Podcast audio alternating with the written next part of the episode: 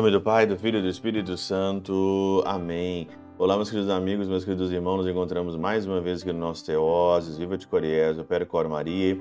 Nesse dia 21 de outubro de 2022, nós estamos aí então na nossa 29 semana do nosso tempo comum.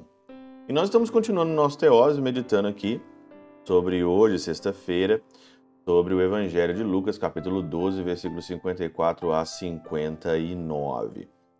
Então, o Evangelho fala sobre é, o seu adversário ao longo do caminho, né?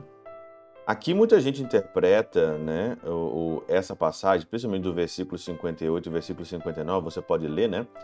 Quando o Senhor diz aqui então, ó, quando pois tu vais com teu adversário apresentar-se diante do magistrado, Procura resolver o caso com ele enquanto estás a caminho, senão ele te levará ao juiz, o juiz te entregará ao guarda e o guarda te jogará na cadeia.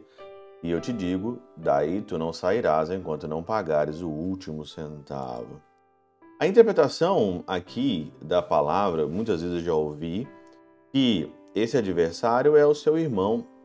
Esse adversário, ele é alguém, sei lá, da sua casa, da sua família, alguém que talvez é precise ou que você tenha alguma, alguma é, desavença, se alguém você tem alguma coisa que você precisa resolver, esse então é o seu adversário.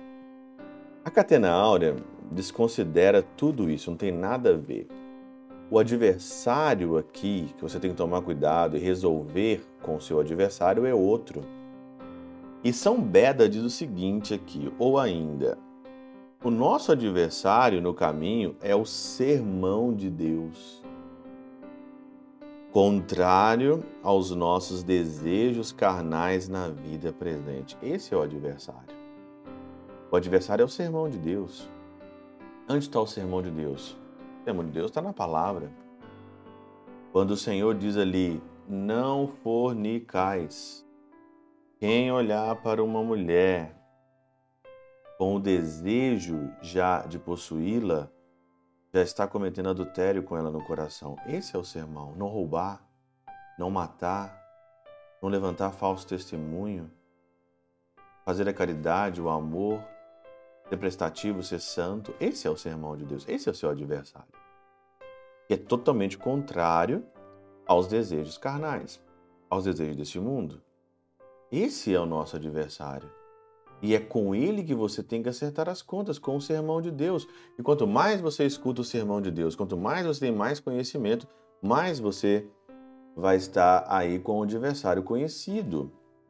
Livra-se dele quem se submete aos seus preceitos. Livra-se dele quem se submete aos preceitos do sermão de Deus. Do contrário, é entregue ao juiz, porque o pecador, caso tenha desprezado o sermão do Senhor, será detido como réu no exame do juiz. Quem vai ser o seu juiz? Vai ser o sermão de Deus. Quem vai ser o seu juiz? Aí, o juiz o entregará ao mei, meirinho. Meirinho é o guarda, isto é, ao espírito maligno, para que satisfaça a vingança. E o pecador será metido na cadeia que é o inferno. E como ali pagando sempre as penas sem jamais assaltar, não poderá alcançar o perdão.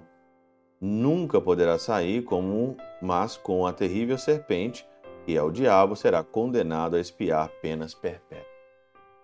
Esse é seu adversário.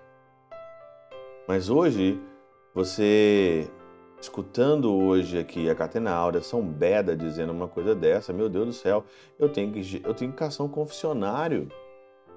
Eu tenho que resolver esse meu problema com esse meu adversário.